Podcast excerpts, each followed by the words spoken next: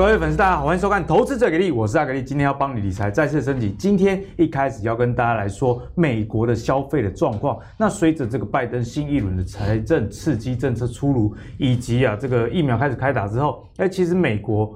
的这个消费的展望非常的好哦，我们来看一下消费者的信心，他们已经回到什么样的程度？是回到十个月以来的一个新高哦，所以现在消费的情形真的是相当不错。我们看到这个三月零售的月增率到九点八 percent，哎，比预期的这个五点五 percent 还要好，所以这个数字相当不错。我们来看一下这个内涵到底是什么呢？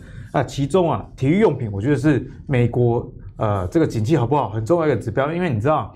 美国人看棒球啊、那看高高尔夫或者是看橄榄球，什么东西都看，也很爱运动。所以如果这个体育用品啊卖得好的话，是不是也代表说大家开始往外走了？你看哦，体育用品的月增率二十三 percent，那跟出游有关的这个汽车十五 percent，而且你知道吗？这个还是在缺晶片的状况之下，所以如果晶片不缺，这个月增率可能会更大。那线上的销售月增率比较少，诶，我觉得。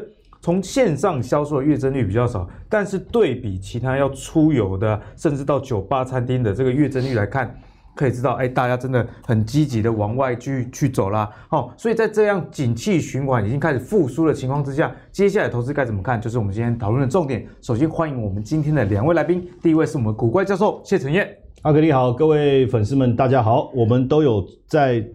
这个遵照粉丝们的提醒，有哦，不断的在调整，有有有，对对对对。所以你如果留言，教授是会看的，会会会，肯定会。好，所以不管是爱慕他的，还是黑要黑他的，都欢迎，都欢迎，都欢迎，只要互动就欢迎啊。没错没错。好的，我们接受，开心。那坏的，我们继续调整。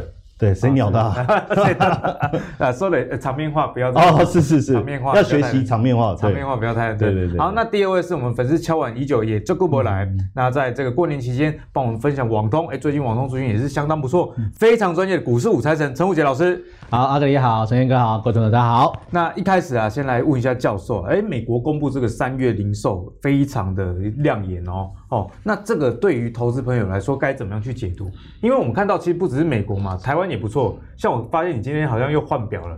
沛纳海上次那只跟这次好像不一样啊。是是是，你这个呃，不要不要一直提表，到时候会被发现我一直换表。对，因为我跟我太太说不再买表。对不起对不起，对对对，太太应该不会看的。哦，不会看，还好还好。对对，他不是我们节目的粉丝啊。因为投资靠你就够了嘛，他又不用额外去看。好，那基本上呃，我觉得现阶段我们在看这个资料，呃，有一个蛮有趣的现象。呃，阿格力应该也知道哈，之前其实大家都说这个疫情经济成长的复苏，只是因为所有的消费的递延。对，好。然后呢，大家都觉得说疫情过后，这种报复性的消费不会持续很久，就是一次性，不是持续性。对，但是我们发现哦，你你如果要讲疫情之后到现在，呃，我们现在有一个名词叫。Before COVID 跟 After COVID 叫 BC 跟 AC，就很像西元前、西元后，现在已经开始做这样的一个划分了。就是新的时代，就是用 COVID-19 来对，叫 AC，就是 After COVID-19 这样。那我们却发现说，消费复苏的程度比我们想象的更好，因为刚才这个阿格力讲到的整个月增的情况嘛。那我给各位看一个是年增的情况，就跟去年同期相比哦。那跟去年同期相比，我们现在发现了几个有趣的现象。基本上来讲，哈，只有一个，呃，算是衰退，就食品饮料。食品饮料。说真的，哈，在家里的时候，当然就想办法拼命的，当然吃啊，可以走出去的时候，还要虐待自己嘛。所以我们吃，其实是虐待自己。刚看到这个餐厅的营收是增加了，但是在家就变少。哎，对，就是说可以出去吃饭，为什么还要在家里？哦，而且忍受。那口子做的饭菜忍受这么久了，也想出去吃点不一样。大嫂的话哦，没有没有没有没有，因为我每餐都吃水饺，你就知道哦。然后他说这一餐吃什么？还是水饺？我说都没有换，有啊，有啊，从高丽菜变韭菜啊，还换品牌，最近还换一个那个什么什么那个什么剥皮辣椒。哎呀，实在是越换越回去啊。但是重点在什么？就是说。我们看到全除了刚才我讲食品饮料，基本上比较偏居家的，是其他是全面性的复苏，尤其是刚才阿格力你讲汽车这个部分，成长力道是非常非常的显著，整个狂成长力道非常显著，所以呢，汽车成长以后加油站也成长，合理嘛？合理，合理，合理。现在说真的，电动车大概占呃全体汽车市场百分之二，是，所以我们还是会看到合理的现象。然后另外一个就是休闲运动，哇，讲到这个休闲运动，我最近特别有感觉，为什么？你不是高尔夫球高手吗？哎，不要这样子，哎、欸，我每次跟他讲七十几杆，人家都不信，真假的？真的就是打九洞。不要看教授有点微胖，对，你就觉得他打打不远。对，我都说七级，他们说，我说有时候差一点八十几，然后他们说这么厉害，我说对，九洞嘛，就实际要乘以二嘛，对不对？好，而且我说是小九洞，还不是大九洞。好，那基本上有哪几个现象。其实以前我对高尔夫球这个产业，因为我们能观察的就是球高尔夫球杆，我一直觉得一套球杆三万多块。这算不错的哦，对，像日本啊，或者是美国的 TaylorMade 这些比较顶级品牌，铁杆的部分三万多。我说一只 iPhone 手机要四万多，这个产业做得很辛苦。同样四万多拿出来，你是一套球杆，那一只手机，我是觉得好像没有那么好赚。可是后来我才发现，手机不是很多山寨机吗？是，高尔夫球杆也很多，有一套日本很厉害的球杆叫 Honma。一套要二十几万，这个厉害，你一定要买一套。你的身份地位就是要买这种球杆。但我不太会打了。对，就是给不会打的人买的。哦 哦，炫炫炫富用的，炫富用。那个球杆拿出来就是不打，人家就觉得你很会打，而且一拿出来镀金，哦，整个都镀金，真的。所以那个适合你。那结果我既然看到大陆有仿冒的两万多，哦，两万多就有，所以表示那一套二十几万的毛利怎么样？超高，很高，超高。那重点是什么？我我讲就是休闲运动，因为现在高尔夫球到处都满的。到处都满的，然后连球场预约也基基本上都是满的，可见疫情过后，大家想要往外走，那又不能出国，怎么办？打高尔夫球哦，打高尔夫球，而且最近我也发现学高尔夫的这个这个比例啊，大幅度的攀升哦。然后比较几个比较特别哦，大家还有一个我觉得是家具跟园艺，嗯嗯嗯，哦，家具跟园艺，我觉得有一个非常重要的数据，就是去年美国房地产的销售数字是大幅增加。大家会以为疫情过后我不不我不会不是还要什么纾困吗？对，可是没有，哎，房子卖得很好，所以自然而然就要添购家具。哎，这啊，对，讲到添购家具，对不对？对啊，你看像在台湾呢，这个思肯柚木，而股价飙了一大段，连外销美国这个定做窗帘的易丰，哎，股价也是几百块。没错，而且还有一个哈，就是服饰的部分。哦，服饰的部分，你看，像我们阿格力每一集都换新的西装。没有，观众只有注意到在跟你搭配的时候才看得到新的衣服。所以服饰不要再解释哈，你看服饰类飙涨了这么大，阿格力就贡献不少。呃、所以巨阳跟这个儒鸿最近也很强。没错，所以纺织类，尤其是纺织类的，所以我们会发现哦，从美国来看，整个趋势确实整个上来哦。那这里面呢，就这个呃，像这个。经济智美国的经济咨商局还有密西根会做一个消费信心的调查，这个消费信心的调查里面的内涵很有趣，因为呢，他会说，他会问说你的整体收支的状况就是目前，对，然后再问你对未来六个月的财务状况，就是说你以后展望，你觉得会更好更不好，还有你的就业情况，好，那还有一个就是未来六个月情况跟家庭总收入，所以这个部分很明显就是他会从三个层面去问你，第一个是现在的状况。第二个是未来的状况，还有家庭的部分未来的状况哈。那我们就发现说，在呃疫情，我把图画一下哈。在过去，当然这个状况一直都不错嘛哈。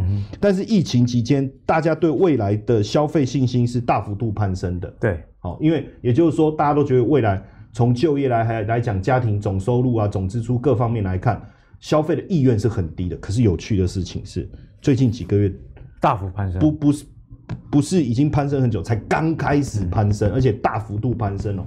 这代表一件什么事情？代表大家对未来自己的就业，还有景气各方面综合的考量，其实是有信心的。也就是说，他会觉得说自己的就业稳定，消费的部分他也认为花得起，所以才会带动整个消费的成长。当然，这里面有一个非常重要的关键哦，它的关键是什么？哈，就是我们注注意看哦。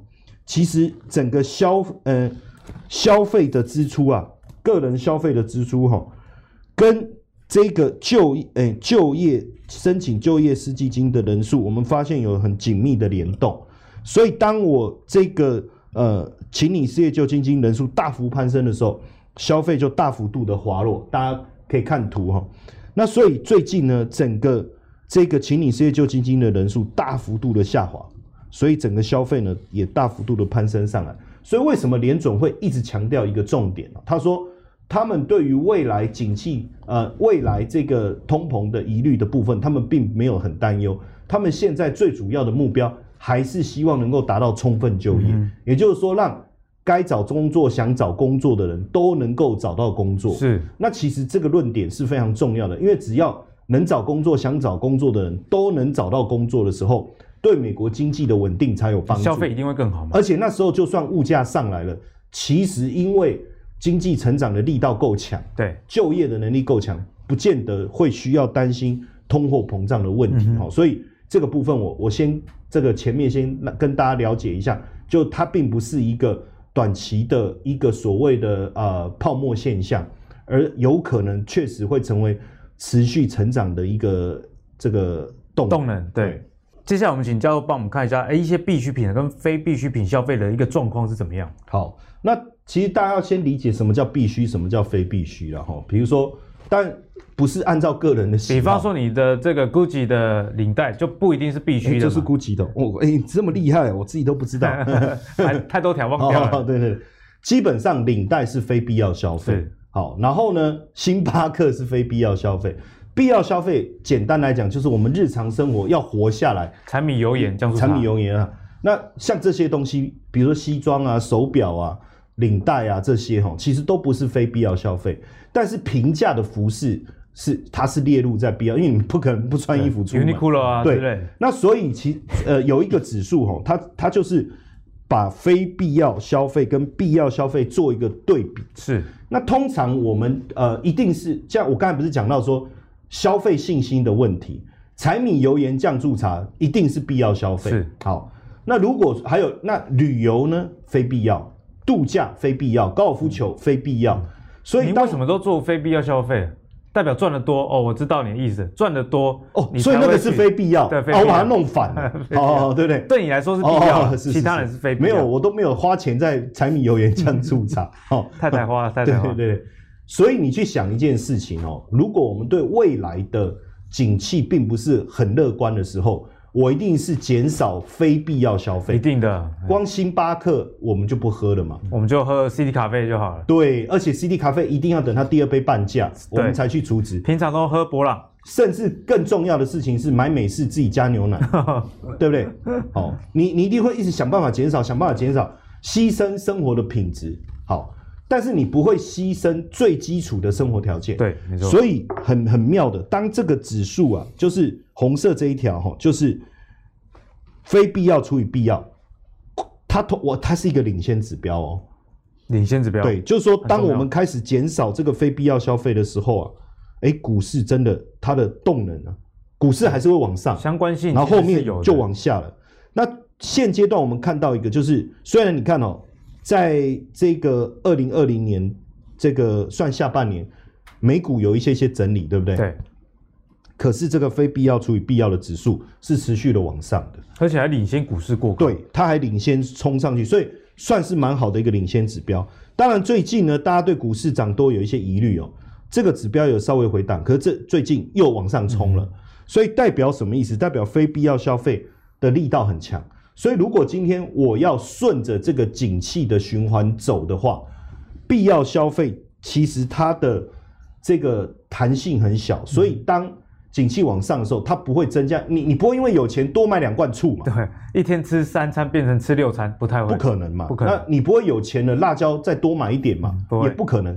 但是你有可能有钱的要换球杆。啊，就换红马的球杆，就像我就一直想要红马的球杆了。好了，等一下马上去买一套，好好好。然后呢，再来一个，就是说我可能会换车，那我可能西装以前都是穿那个什么几几几千的那一种，那我可能就会换一个量身定做的，变阿玛尼，哎，有可能，对不对？所以非必要消费其实它的弹性大，一旦景气上来，它会快速的往上冲，但是也反映另外一件事，景气不好，它会快速的往下掉。所以假设我今天我要顺应的是景气往上走的话，我觉得要投资的，因为这就是 ETF 啦。对，哦，就是 ETF，就是这个非必要消费的，好，非必要消费的 ETF。当然，为了证明这一点哦，我先喝个水。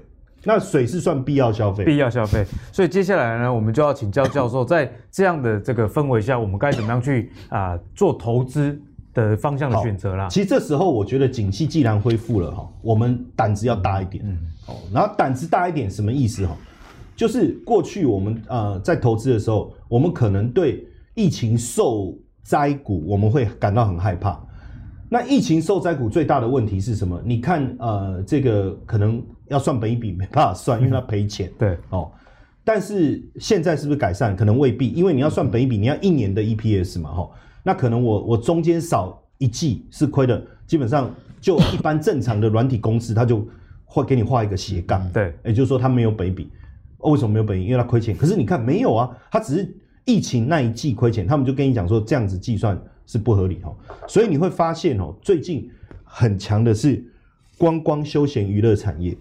好，那这这这里是本益比，很多都没有，很多都没有本益比，很多没有本益比。但因为大家是有信心的，我们刚刚讲到。对，那我要讲到就是说，那如果没有本益比，为什么涨那么强？哦，当然，如果我要再做进一步的筛选，有一个方法，什么方法？有没有本益比或本益比太高，我我都不在意哦，因为一定本益比高的嘛。对啊。但是我希望看到的是它的最新的这个税后的获利有成长。嗯那基本上就表示它已经开始迈向正轨哈，比如说、哦就是现在的营收好不好？对，像这个 PLBY 哦，还有像这个 BBQ Holding，就是连锁烤肉，这个就我们刚才讲饮有没有餐饮饮食就大幅度增加。那我再给各位看一个哦，手表这个莫凡舵，手表这个莫凡舵有没有？哦，表现也很好。还有像这个呃，再给各位看一个很重要的，你应该也常去的。Costco 发音要对哦，Costco 不是 Costco，我都念对 Costco。上礼拜刚去，哎，我也是，我都我都去买热狗，那随便买不知道买了什么而已，就很便宜，对不对？对，很便宜，很便宜，很便宜，很便宜，然后就买一买。哎，那这个就是疫情后复苏。我我的意思是说，如果你又要搭上 AC 的行情，就是后疫情的行情，你又希望稳定的话，那真的 Costco 厉害，Costco 厉害哈。然后再来。其实，呃，像星巴克其实也算，它最近的股价也开始回温了哈。然后还有包括这个百胜餐饮，大家应该有吃过肯德基、必胜客啊，这些就是百胜集团。对对，那因为疫情过后，吃到饱变成是一种非常舒服的享受，嗯、对不对？你就去拼了命，他妈吃得很胀，就有活着的感觉。所以你会发现哦。就是我刚才讲，这些都叫非必要消费，这种就是非必要消费。没错。那第一个模式，你很简单，你也不要想太多，你就买 ETF，对不对？好，这是一个方法。RIX。对，RIX。那另外一种就是说，我我还是希望有呃，就是去挑选我自己个人喜欢的，那你就从个股上面。那这个时候，本益比高或没有本益比，不是我们需要担心的事情。我更想看到的是，就是它的获利有明显成长。那这个在疫情过后，其实就可能会有很大的爆发力。对，所以刚刚教授呢也跟我们全盘的解析啊，从比较总经的角度，再到个股帮你做一个连结。啊。还有一档雅诗兰黛，还有啊，雅诗兰黛，雅诗兰黛，哎，化妆品，因为疫情过后要化妆，以前不用见人嘛，最近要见人，现在不能一天到晚见鬼啊，对不对？所以真的是很有逻辑的，然后是见人还是见鬼，那就见仁见智啦啊。那接下来呢，我们从美国要回到台股了，因为。收看我们节目的很多投资朋友，其实台股还是主要的一个投资工具了。但是最近的台股啊，其实震荡的非常厉害，虽然一度站上万七，那又又往下走，又往上走，其实大家真的不知道该怎么办了。好，个股轮动非常快。连大家小看的中钢今年都涨超过四十 percent 以上啊！好，所以在这样的情形下，对于现在盘势，我们该怎么样看待？我们请我们的股市武财神陈伟杰老师来帮我们好好的解析。好，这个记得上一次来的时候，我就带着带着钢盔往前冲。我那时候年前那时候大概才一万三左右吧，很多人记得都说，哎，这个行情会不会涨多了啦？或什么风险？那时候我记得。我们还说还谈到，就是说到底川普会垮拍掉吗？会不会到时候这个不下台？对哦，基本上我说我们从筹码角度跟大家谈的哈，这个你都不用怕。我记得我再回顾一下上次我们讲的哈，我说过哈，台北股市每年其实最好赚时间就是从哎大概从第三季末到第四季，然后到隔年的哈。这个农历年前大概会有一波的一个震荡嘛，就是说，哎，大家想去过年的啊，我想要卖一些股票掉，然后抱着现金哦，这个过年期间嘛，这个到底国际间会发生什么事情，我不知道。那大家当然就是抱着现金哦。那等到这个农历年回来之后呢，又涨了一波，那涨到什么时候？涨到大概是第二季中到第二季末哦，这个就是我们的股东会啦，或者是我们这个这个融券回补、轧空行情正式告了一个段落的时候。所以基本上这个时间我们再来谈这个的时候，我给大家的是八字真言了哈，就是强弩之末，保守应对。哦，跟你上次讲的就有差喽。刚好完全是一个上次说戴钢盔，冲冲冲的丢啊，冲的丢啊！我说真的不用怕哦，你没有细菌的，把我的心经接回去。但是这一次我的看法哦，刚好可能跟这个陈彦哥稍微比较不一样一点。陈彦哥说这个景气问题没有问题，但是对我来讲哦，其实我倒觉得是。呃，从几个面向跟大家谈这个行情的看待了。我讲，首先我先从整个技术面的部分大家来看起哦。来，我们其实从这段行情，从去年在疫情爆发之后，各位当时的低点是什么时候？八千五百点。那时候大家不敢买的时候，我记得我在前一天哦，这个有兴趣的投资朋友可以去找我在网络上文章哦。我记得我在三月十八号那一天，我打的侧标叫什么？叫做这个桃园 sale key 啊，叫鸣枪快跑。也就是说，行情其实，在那段时间，我们已经看到已经有特定人士在做一些逢低承接加码动作。后来呢，行情来走了一千四千五百点行情，所以基本上哦，我们在看待目前整个台北股市的结构，在技术面的部分哦，是很多人其实，在农历年前工，哎，这个行情要涨到哪边？那时候五郎工这个一千三啊，一万三、一万四、一万五，我说，如果你真的要我跟大家预测的话，我认为是一万七啊。为什么？等幅测量嘛，因为这种属于爆发 V 型反转的结构，它常常会出现是涨了四千五百点，横盘整理三个月，下一个阶段真正技术面压就是一千一万七千点。是，所以基本上从整个技术面的角度来看的话，一万七千点其实是台北股市真正的压力点啊。问题就来了哈，那这个压力点为什么它是压力点？我们我们常说哦，这个台湾的股民是最厉害的一群，因为哦，你百分之八十、百分之九十的股民哦，你去问他有没有学过技术分析，外国或多或少大概都欧鬼。所以原则上哦，你只要遇到这种重要关卡的时候，大家的戒心都很重，所以你会都有一种市场共识。共识，所以你会发现最近为什么只要一开始有卖压出现之后，哇，刷刷刷刷刷，瞬间哦，这是五。十分钟、二十分钟可以杀到两百点，大家都蛮敏感的，大家都很敏感，大家其实都等待着这个时间点。所以为什么你会发现，就是说最近整个结构上它开始已经酝酿在改变了。所以你要去注意，就是说技术面它已经到了满足点了，这样它已经引发投资人的心态面的这种改变。那再来的话，好，筹码面的问题，我觉得这个其实是现阶段为什么会让一万七千点有一种转不下来的原因哦。如果你去注意到哈，这个在我们清明年假前夕哈，我形容哈，本来台北股市其实在一万六千五百点附近，它已经出现结构性的反转。也就是说，如果你有在注意盘中上筹码变化的人，你应该在最近都会发现，像今天哦，今天你应该也发现，今天盘中高档卖压其实一度一开盘没多久就已经超过一百万张以上。跟大家补充一下，我们录影的时间啊，今天是礼拜二，礼拜二的时间哦，已经超过一百万张以上哦，也就是说。那目前其实市场上面的卖压是相当重的。本来我们是期待，就是说，哎，这个清明年假这段期间，哈，这个拜登的新政策一下过了一点九兆的这个 COVID-19 的这个刺激方案，然后呢又说要怎么？要说要二点二兆的这个基础建设方案。那其实让台北股市在全球股市的部分，在四月初的这段时间多涨了这五五百点六百点。可是问题，我觉得我访问很多投资朋友的问题。如果美国政府他扬言哦，那后面的二点二兆还不知道嘛？他扬言要花了这个四兆，这个四兆多的这个美元要来救市的话，对，让台北股市多走了这六百点的行情，你认为多吗？我认为不够多诶、欸嗯、我认为说代表说整个结构面的部分一点五郎哈，这个逢高卖逢高卖啊，你可能会问五姐说，可是五小时啊为什么没有跌？我觉得这个就是投资人的心态哈。因为你要知道，就是说，真正的大户、真正的实户，其实他们在操作的策略上面，他们根本也不知他他他当然也知道，就是说，啊，你消息面利多这么多，我干嘛去追杀它？反正你要买嘛，我就慢慢卖、慢慢卖嘛，对，我就逢高卖、逢高卖。所以原则上，它其实是一种消耗卖压的一种结构，就是说，你指数在往上冲，你散户在往上追价，你最近这个散户不断的往股市里面冲，没关系，你来，然后呢，我就慢慢、慢慢的卖。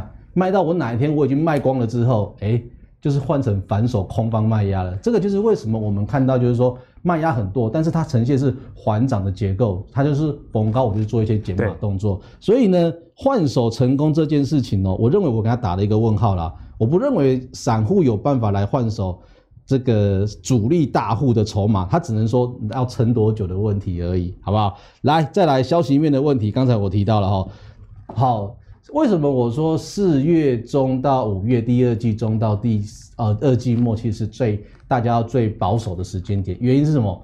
我们从去年我们这个一路做多，其实我们不就是等待今年所有的利多吗？嘿，不管是原物料的大涨，对，好，这个本来我最近常问很多投资朋友的问题哦，我说最近原物料有没有把握到？很多人跟我讲我没把握到，啊，我说啊，可是你我们大家不是都知道这个原物料会涨吗？我说对啊，可是。我的资金都在电子股啊，我也知道电子股会涨，我也知道原物料会涨啊。可是弱水三千，我只能取一瓢嘛，我没有办法去分散这么多嘛。是，所以就告诉我们一个问题，就是说所有股票都涨上来了，好啦，这个原物料的利多也用尽了啦。好，那这个电子股的利多，好像就目前唯一的利多就是缺晶片。可是呢，现在这个缺晶片的问题，我到底要把它当成利多看待，还是利空看待呢？搞不好到时候在第二季末、第三季。很多的这个锻炼的问题没有办法让电子股的营收获利呈现这么好的表现之后，哎，那我就担心哦。所以你会发现最近哦有很多这个上市柜公司哦，哎，很好玩哦。本来我们期待这个第一季的业绩公布出来之后应该往上冲，结果是不是哎？结果是第一季的业绩公布出来之后开始休息整理，这个其实是普遍的现象。所以为什么我说走到了这边哦，整个大市大环境的一个结构上，它有一种。呃，利多快要出尽的情况了。筹码面是啊，这个业绩面的消息是如此哦。还有像我们刚才提到的美国政府的问题，哎，我已经砸了一点九兆了，我已经砸了二点二兆了。那我想请问，拜登还要再拿出几兆出来，才有办法支撑台北股市，支撑全球股市？哦，这个其实就是说，我们要去面对到未来的风险。所以为什么我说走到了这边，好，灯光美，气氛佳，但是我们其实从整个结构面的部分，我们居然去发现，就是说。指数的快速轮动，类股的快速轮动，其实现阶段已经有一批投资朋友这个套在的这个电子股，特别是半导体先前相当热门的这些股票上面。那如果说等到原物料股票也开始进入休息整理完毕之后，那我预期了哈，搞不好在不久的未来，我当然不是说马上现在，我可能我觉得可能在不久的未来这段时间，我觉得应该也不会太久了，可能三两到三周时间，可能大家就会看到整个结构性开始做一个。反转的情况，可是我觉得就一个投资人的角度来看，你绝对不会是看到最后一刻你才发现梦醒时分的，因为到时候回过头来你会发现，哇，指数可能只有刚开始跌，跌了这个三百点五百点，可是你会发现一回过头来，我手上的持股可能已经跌了三成四成。个股轮动实在太快，你已经受不了了，就跟最近的这个 IT 设计的股票就有种类似像这种情况，你会发现，哎，指数还在震荡，哈，还在这个要涨不涨的一万七千点。可是，一回过头来，我可能手上的股票已经跌了两成、三成了。对我来讲，我只有我要不要停损？好，那可是这个就是投资者的压力哦。那你现在不停损呢？等到在咚咚突然间两根之后，你三趴五趴你不停损之后，你二十趴、三十趴，我跟你讲，叫你停损，脚都麻了啦，更不可能。好，所以为什么我说到了这边，哈，我给大家建议反倒是强弩之末，哈，保守运营，哈，随时这个该跑的时候你还是要跑。是，那其实呢？刚刚武杰老师虽然说啊，这个整个盘势啊，你要多加小心，但并不代表说你现在就不用研究股市了，好不好？那接下来要跟大家讲的，跟诶网络也有关系，因为你用网络一定有用过这家公司的产品哦，绝大多数人都有用过，那就是苹果啦。那苹果在台湾的时间四月二十一号凌晨一点要举办他们的春季大会，哦，我们从它的一个产品的发表前的暗示。可能会有几样的产品，而且这些产品跟一些股票他们使用的技术其实是大大有关系。我们就请五杰老师来帮我们剖析，到底在这个春季大会里面，我们该怎么样去做关注？好，我觉得讲到这个每次哦。苹果的春季大会，我都觉得很有意思。我我我特别把这张图把它印下来。欸、等一下，你你刚刚还没秀的时候，我一直在想说，你为什么要印高雄市运会的那个 logo？你 看，真的还有点像哈，根本就是一模一样，好不好？我想问这个这个陈彦哥啦，好吧，陈彦哥啦，好，问阿格力啦哦，你觉得这一张图你可以看得出来这个苹果今天晚上要发表的重点吗？我觉得网友们都很厉害、欸我看不出来，我我也看不出来啊。但是你我想到高雄市，我每次看到那个新闻啊，或者网友写的那个文章啊，都说看到这个二零二一苹果的邀请函，就可以知道这个这一次苹果发成的内容。我昨天晚上我左思右看，我看了半天，我觉得他们怎么都那么厉害，他们怎么可以看得出来？代表我们还没有到果粉的很彻底，慧根还没有到那个，还没通天眼哦。好，那不过我想这个这一次他们看到这个图了哈，因为是有彩色的嘛，所以基本上了哈，这一次这个苹果供应链大家在等待的哦，当然就是在这个平板的部分哦，这个大家引颈期待已久了哈，从去年讲到今年哦，讲到明年，讲到后年，我觉得。应该都是在谈这所谓的 Mini LED 的面板哈，因为说这一次的苹果的 iPad Pro 哈，它是搭载的 Mini LED 哦，这个其实是个很关键的技术哦，这个其实是台厂哈面板股我觉得绝地大大反攻的一年。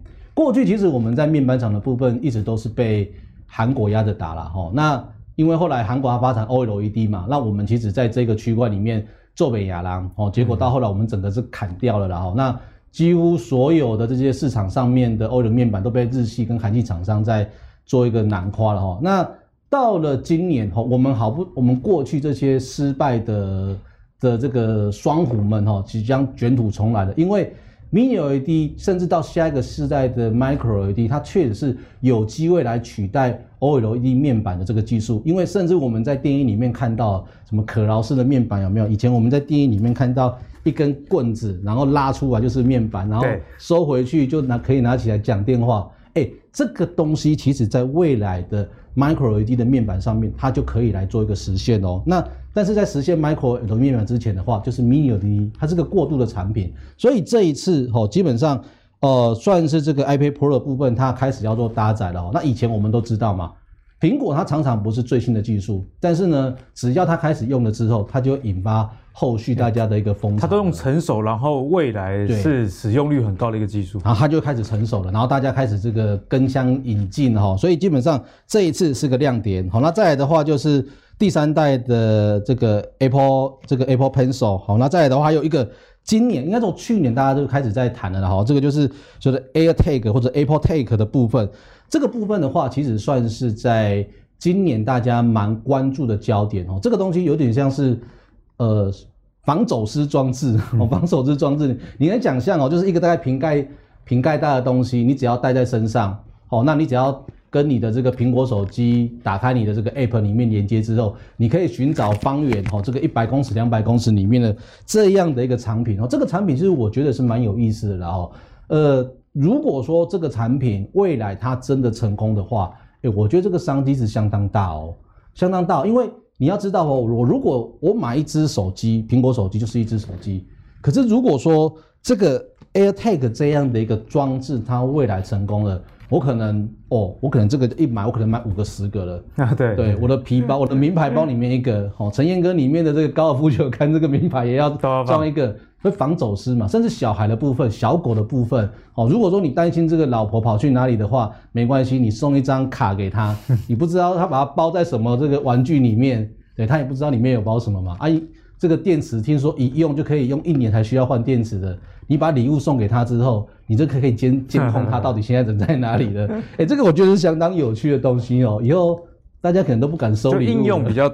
对，比较多了，所以这个东西，我觉得未来如果说真的变成我们的生活的这种习惯的话，我觉得它这个是相当量、相当大的一个产品。好，所以基本上对于这些未来有相关收获的公司，像 Mini LED 面板的部分、台厂的部分，哈，我觉得你会发现哦，讲来讲去大概就是三档了哈，什么台表科啦、惠特啦，哈，做这个设备的啦，还有做 LED 的富彩啦，哈，基本上台厂的部分你就往这个三个方向走就可以了。对，这三档股票，我觉得。应该从今年开始哦，只要谈到 Mini LED，大家谈的不外乎就是三档股票。是，那其他的我刚刚可是二流三流的股票，可以就慢慢的再、嗯、再来拉就好了。那再来的话，就是我们刚才提到的呃 AirTag 的部分的话，那这一次其实 AirTag 的部分的话，哈，它其实独特的地方在于说，它采用是苹果自制的 U1 的这个定位晶片哈。那这个东西其实讲到苹果的晶片，既然是它自制的。一定是台积电，一定台积电代工的嘛？所以我觉得这没有什么好讲的。啊，如果说你要谈到说，哎，那台厂的部分有没有有人在跨足这所谓超这个所谓超宽频的这样的定位晶片的技术的话，那有像是瑞昱、羚羊，还有这个致远的话，也是相关的社会公司。哦，这个是这一次苹果的发表会里面带给我们的这个想法。嗯，是那。苹果发表会过后呢，大家其实如果对这个相关产品有兴趣的话，也不妨啊参考这个武杰老师跟大家讲的，这是相关概念股去进一步的做研究。不管你是看营收，还是去追踪后续的表现，我觉得都是很不错的一个方式。延续着刚刚讲 Mini LED 的这个话题，接下来就要请教教授，这个产业我们该怎么样去看待？基本上确实像刚才啊武财神讲的，就是 Mini LED 确实是有亮点。像我自己也有一支 iPhone 手机。那我发现说，因为我长期使用三星的手机，对，那最近添购了一支以后，我发现它在观赏影片视觉上面的呈现，确实是其他品牌手机饱和度，饱和度，我你很难理解，有残影吗？也不是，就是看着就是很舒服，嗯，用苹果的手机看就觉得很舒服，你也不知道为什么，赶快换掉了，赶快把你三件也换掉，不用不用，就一起用就好了，好好，对对对，然后再来它的音效，也既然用手机有这种立体。环绕的这种感觉哈，所以我觉得它这一次往 Mini LED 走，算是一个很大的这个先行的，因为通常它很多的技术会先在 iPad 上面先去做试水温，试水温，试水温。那如果像它的 LiDAR 也是嘛，在 iPad 先做了，后来手机就做了，对，所以后续可能新的 i，比如说可能十三啊，或是后面的款式 Mini LED 也会出来哈。那 Mini LED 的部分呢，我们我简单帮各位整理哦。其实这里面几个重点啊，第一个我还是。因为这个不是一个呃后疫情的一个从受惠变受害的概念，所以我们还是要用正规的角度去检视。所以第一个本益比的部分还是不能高，但是本益比低，有时候可怜之人必有可恨之处，所以我们要去注意一下它的营收成长的情、获利成长的情况。所以像刚才这个武财神讲的富采哦，台表科确实符合我们的要求。对，好，那当然。最近表现比较强的，像 GIS 跟中光电，一个是模背光模组哦，那另外一个是触控面板。其实我们也看可以看一下哦，来来来看这边，哦看这里，哦，今天帮妖股大师演，因为他脸一定要遮一半嘛，对不对？好，来来来看这边有没有上次的手板是不是这？好，对不对？哦，帮他上升一下，哎，有像哈。你们难怪同台那么多次了。哦，对对对，好，其实在这里哈，我我觉得比较重要的关键哦，我我圈起来就好了，也就是说。你会发现哦，最近 Mini LED 的股票跟其他电子股比较大的差别是，我刚才讲基本面的部分没有疑虑的情况下了哈，我们不能光从就是技术面看，就基本面没有疑虑的情况下，来来来，像腰股就是要哈，它的腰股是没有基本面，我们这还是有基本基本面对，所以要拿下来，所以要拿下来，所以要拿下来，对不对？因为他他他他这个是真的是好男人啊，好好好老公。对，今天敏章听说陪老婆去对去去去去这个。走一走哈，那呃，所以你会发现说，这些股票在整理过后，其实已经有一个长虹突破的这样的一个概念哦。那也呼应了整个基本面的一个变化，而且我觉得，呃，不论是这个 GIS 也好，中光电也好哈，都有这样的一个状态。对，所以如果大家对这个。呃，L 这个苹果的概念发表会，接下来有兴趣，我觉得也可以往这个方向来参考一下。对，如那接下来呢，要讲到一个跟景气循环有关的嘛，我们一路从刚刚 这个网通哦，那讲到苹果，接下来呢，这个族群也是很多人关注的，而且应该很多人有，但是应该这些人没有从头赚到尾，那就是航运类股，因为这个上冲下洗实在是太可怕了。上周啊，长隆一度攻到六十四块，听说现在有机会。排入到零零五零的这个候选股里面哦，对哦，所以零零五零开始要景气循环的成分了，所以景气循环股都进入到零零五零里面。哎，其实这个景气循环股，我觉得它最吸引人的地方就是它如果一涨的时候，真的是会涨破大家的眼镜。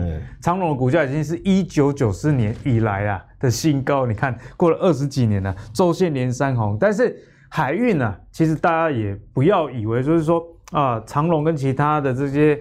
啊，海运的类股啊，都是做一样的事情。其实不是，它还有些是货柜嘛，有些是散装，那甚至航线也有不一样。所以接下来就要请教我们这个呃知识非常渊博的这个教授了，来帮我们解析。好，海运我们该怎么样去看？讲到海运哦，就是停停停停，不要停，知道 对不对？就像你讲的，景气来的时候，当然不能停啊。对，没错。哦，而且刚开始大家在笑散户买。买长隆、阳明，对不对？现在谁在买？你知道吗？投信，对不对？哦，还是追高追高。现在最大的散户跑进去，冲进去了。但我说真的哦，刚刚阿格力讲了，如果真的被纳进去台湾五十，那不得了，不得了，又要再追一波哎。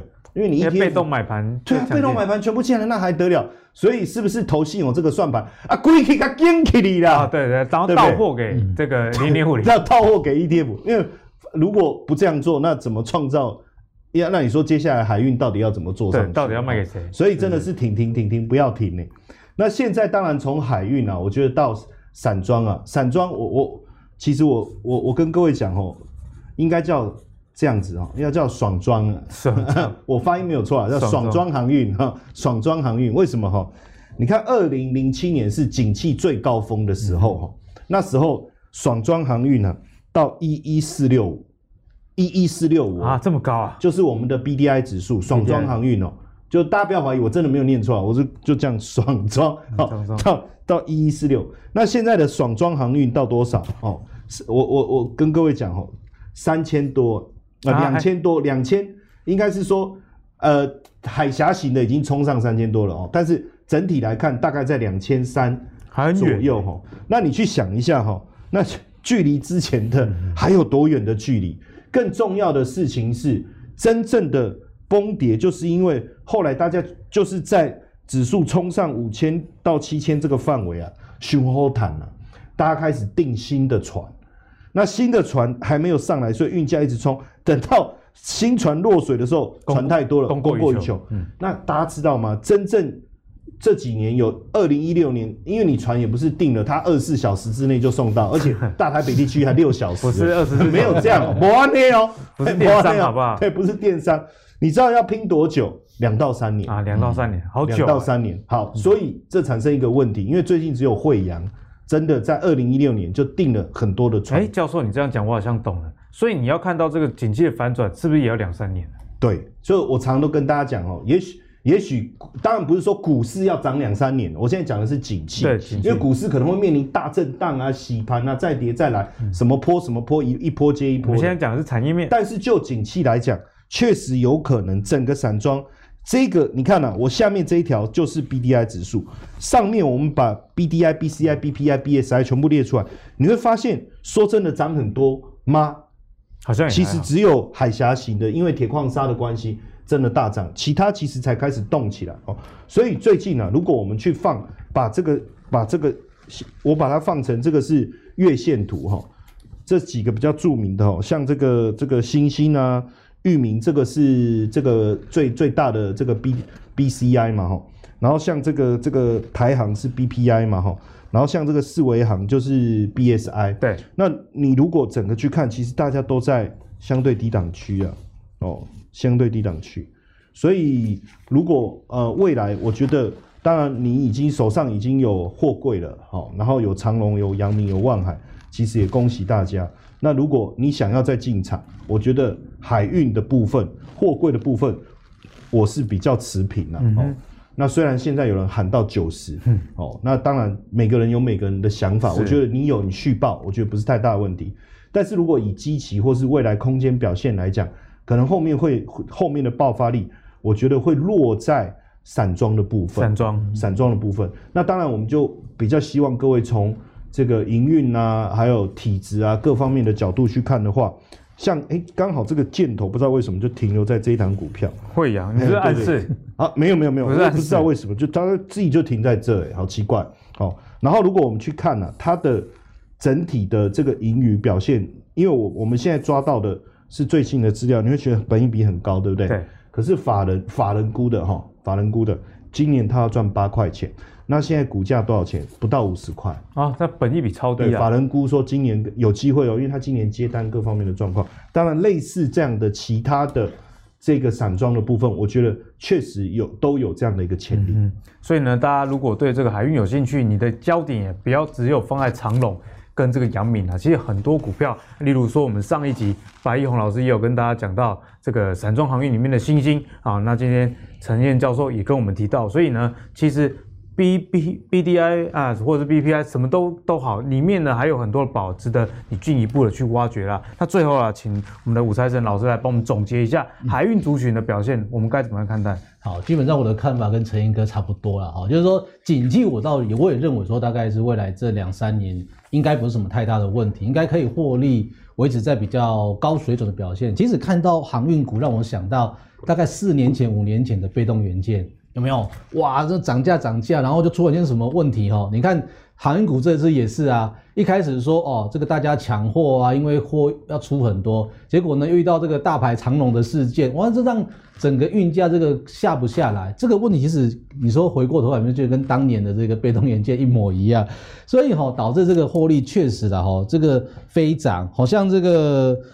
域名啊，这个阳明跟这个长龙的话，你知道吗？居然传出今年啊，这个法人已经预估啊，两档 EPS 都要到二十块钱，二十块，所以我当时即使在五十块的时候想到说，哇，如果长荣今年可以赚到二十块的话，五十块啊，但是闭着眼睛买了。但是凭良心讲，我觉得风险还是比较大的。原因是什么？哈，各位你不要想说，假如今年哦，本来我其实我们去年其实在看整个航运族群，我认为今年第二季可能是一个转折，因为。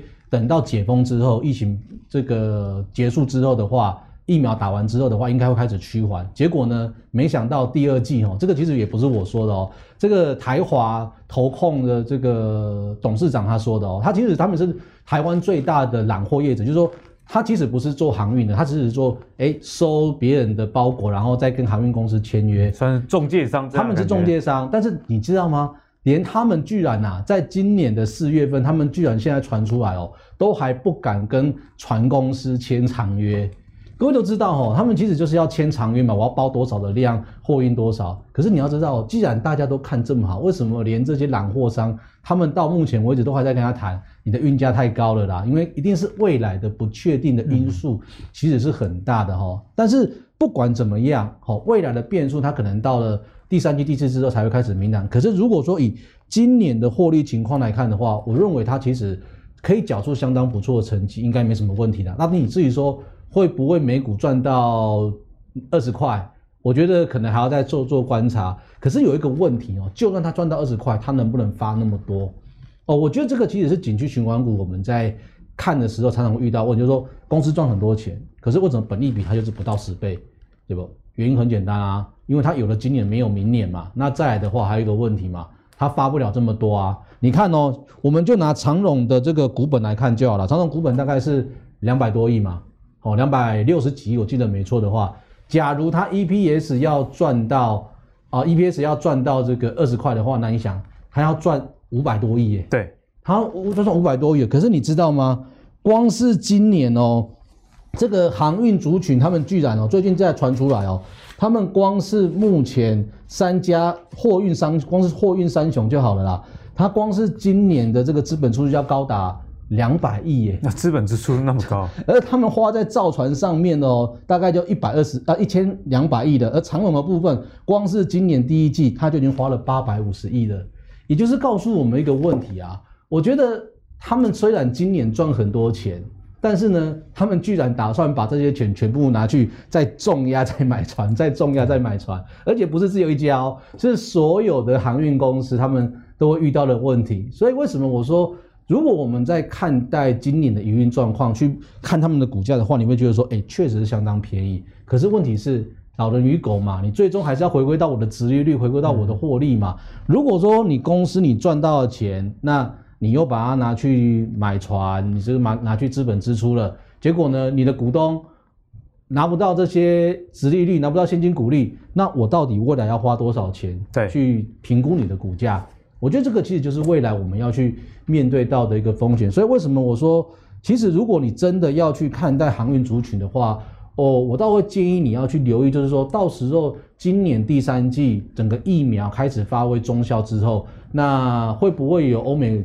地区他们的运价的部分开始在做一些滑落的动作，这个可能是第一个你要去观察的一个重点。那再来的话，如果说他们今年都把赚到的钱，哇，我全部这个拿出去买船啊，船拿出去这个再去造我的柜了，那代表说明年的话，你可能觉得说公司赚很多钱，可是他可能实际会拿到你的口袋里面的就少之又少了。是啊，如果时间再拖长的话，哎，今年过了，那明年呢？等到这个后疫情时代，大家开始回归到正常的生活之后，诶，像刚才一开始我们提到嘛，你看最近冲上来的都是户外休闲活动。那今年本来大家一开始缺的是什么？消费这个内部的电子产品嘛，开始所导致缺货、缺料、缺柜的情况，其实都是由这个地方开始在做一个引动的。可是如果说当景气开始反转之后，哎，我的电子商品开始不用塞柜了，所以呢，我这些原物料的部分，我这些服饰啊、运动用品的部分开始取代了生活之后，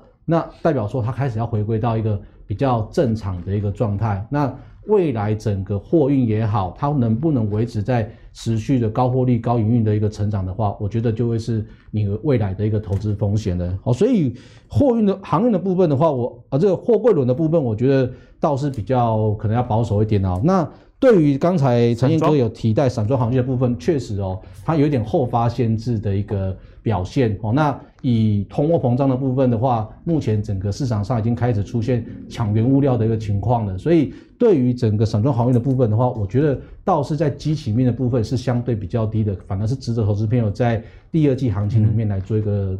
这个关注的焦点是，那在今天节目中，我们讲到美国景气的复苏，一路讲到原物料上涨，你该怎么样去注意相关的投资机会？相信大家收获一定满满啊！那如果你喜欢阿格力的投资最给力的话，别忘了上 Facebook、跟 YouTube 以及 Apple 的 Podcast 订阅投资最给力。我们下期再见喽，拜拜。